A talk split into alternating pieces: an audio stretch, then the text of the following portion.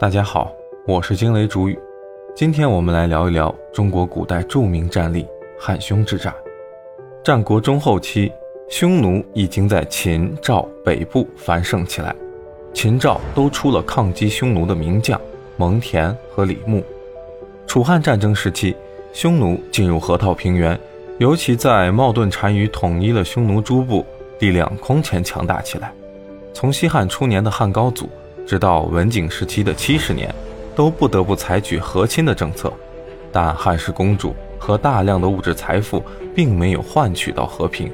汉武帝时期，汉朝国力强盛，武力反击匈奴的条件已经成熟。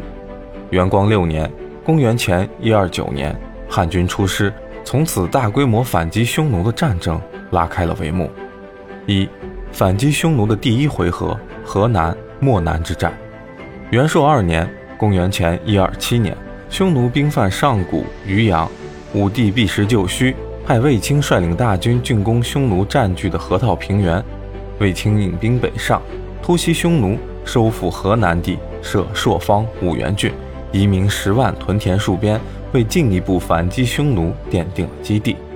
二、河西之战。元首二年，公元前一二一年，汉骠骑将军霍去病兵出陇西。越焉支山，西入匈奴境内千余里，歼敌万余。次年，霍去病兵出北地，越居延泽，西攻至祁连山，大破匈奴，俘三万余人。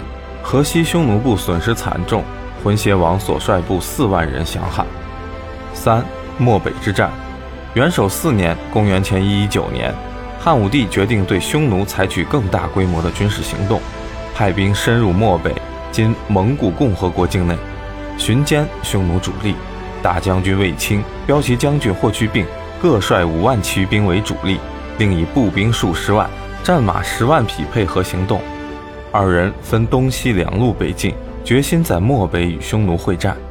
卫青兵出定壤，北进千余里，与匈奴单于相遇，经激战，击破匈奴军歼敌近两万人，追至昆岩山。霍去病东路出兵，深入两千里。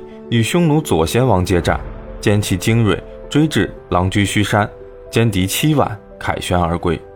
漠北之战，汉军采取的是长途奔袭、寻歼匈奴主力的战略。